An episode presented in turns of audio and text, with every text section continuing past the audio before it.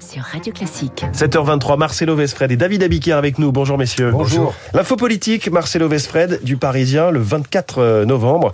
Dans trois semaines, une proposition de loi signée Émeric Caron, qui est aujourd'hui député de la France Insoumise, sera examinée à l'Assemblée. Le but est d'abolir la corrida.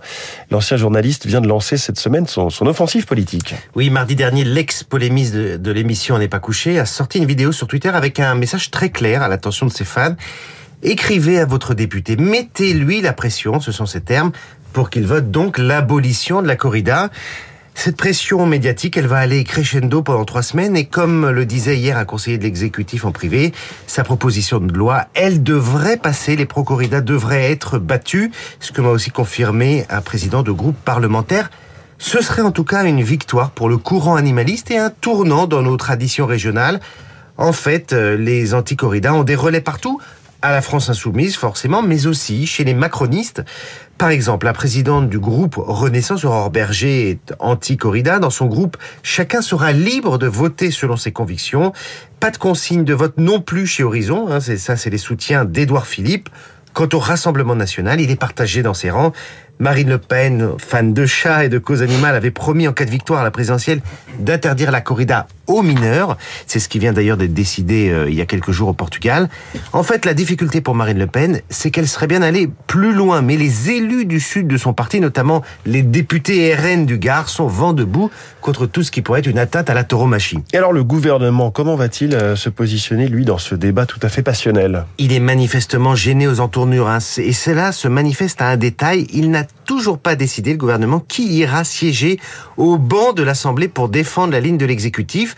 Le garde des Sceaux, Éric Dupont-Moretti, est partant, il l'a dit, mais à condition de défendre sa passion pour la corrida.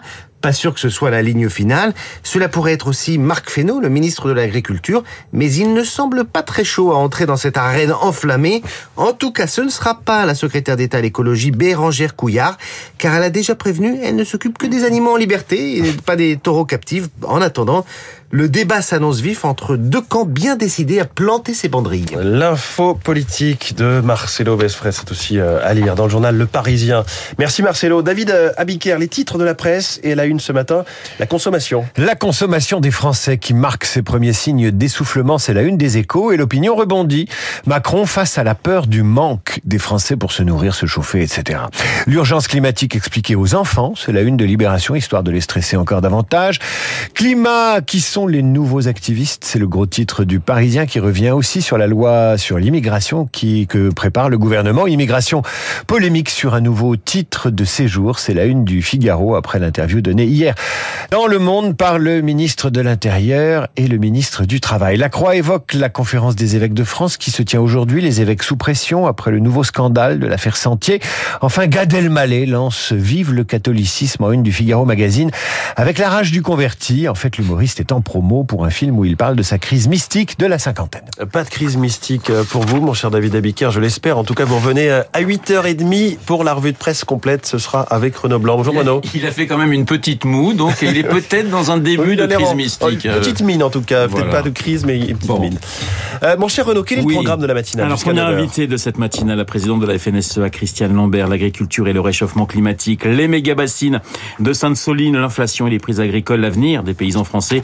Et Christiane Lambert, présidente de la Fédération nationale d'exploitants agricoles, dans les spécialistes, juste après le journal de 7h30. C'est aujourd'hui, vous le savez, que l'on connaîtra le lauréat du Goncourt 2022, le Goncourt, mais aussi le Renaudot, les prix littéraires. On en parlera eh bien avec Josiane Savigno, écrivaine, biographe et critique littéraire. Josiane Savigno, mon invité, 8h15 dans les stars de l'info. Vous n'oubliez pas, Esprit libre avec, comme tous les jeudis, Franz-Olivier Gisbert, l'actualité décortiquée et analysée par Monsieur Fogg, des gentils et des méchants de Gérald Darmanin à l'Iran, en passant par Sainte-Soline et Israël, France, à 8h40, juste après la revue de presse de David. Mais tout de suite...